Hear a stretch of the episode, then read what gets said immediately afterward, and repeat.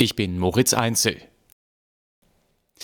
Die Bundeswehr hat einen handfesten Abhörskandal. Nachdem in russischen Medien ein vertrauliches Gespräch von deutschen Offizieren über den Taurus-Marschflugkörper aufgetaucht ist, herrscht viel Aufregung in der Bundespolitik. Bundeskanzler Scholz sprach von einer sehr ernsten Angelegenheit und Grünen Fraktionsvize von Notz sagte, man kann an diesem Leak wie an vielen Dingen, die in den letzten Monaten passiert sind, genau sehen, dass äh, Russland aktive Maßnahmen hier in der Bundesrepublik gegen die Interessen der Verbündeten der Ukraine fährt.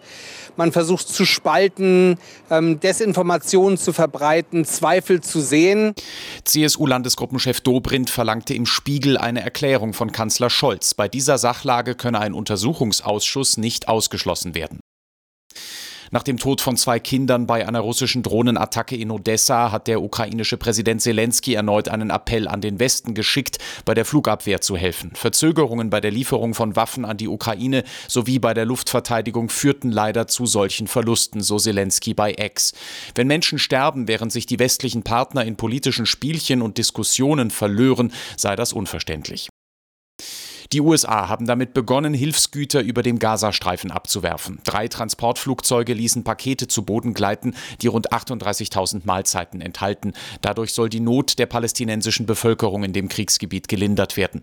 Seit dem Angriff der Terrororganisation Hamas auf Israel und dem militärischen Gegenschlag ist die Lage der Zivilbevölkerung immer katastrophaler geworden.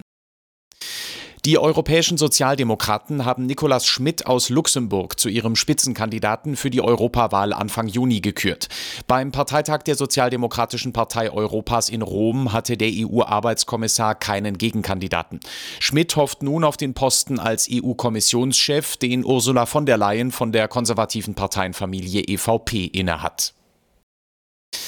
Der Tabellendritte Stuttgart ist in der Fußball-Bundesliga weiter klar auf Kurs Champions League. Der VfB gewann die Samstagabendpartie des 24. Spieltags in Wolfsburg mit 3 zu 2.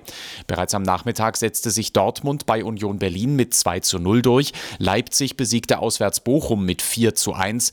Heidenheim unterlag Frankfurt mit 1 zu 2. Mainz und Mönchengladbach trennten sich 1 zu 1. Und Augsburg feierte einen 6 zu 0 Kantersieg bei Schlusslicht Darmstadt. In der zweiten Liga gewann Karl Karlsruhe gegen Kräuter Fürth mit 4 zu 0.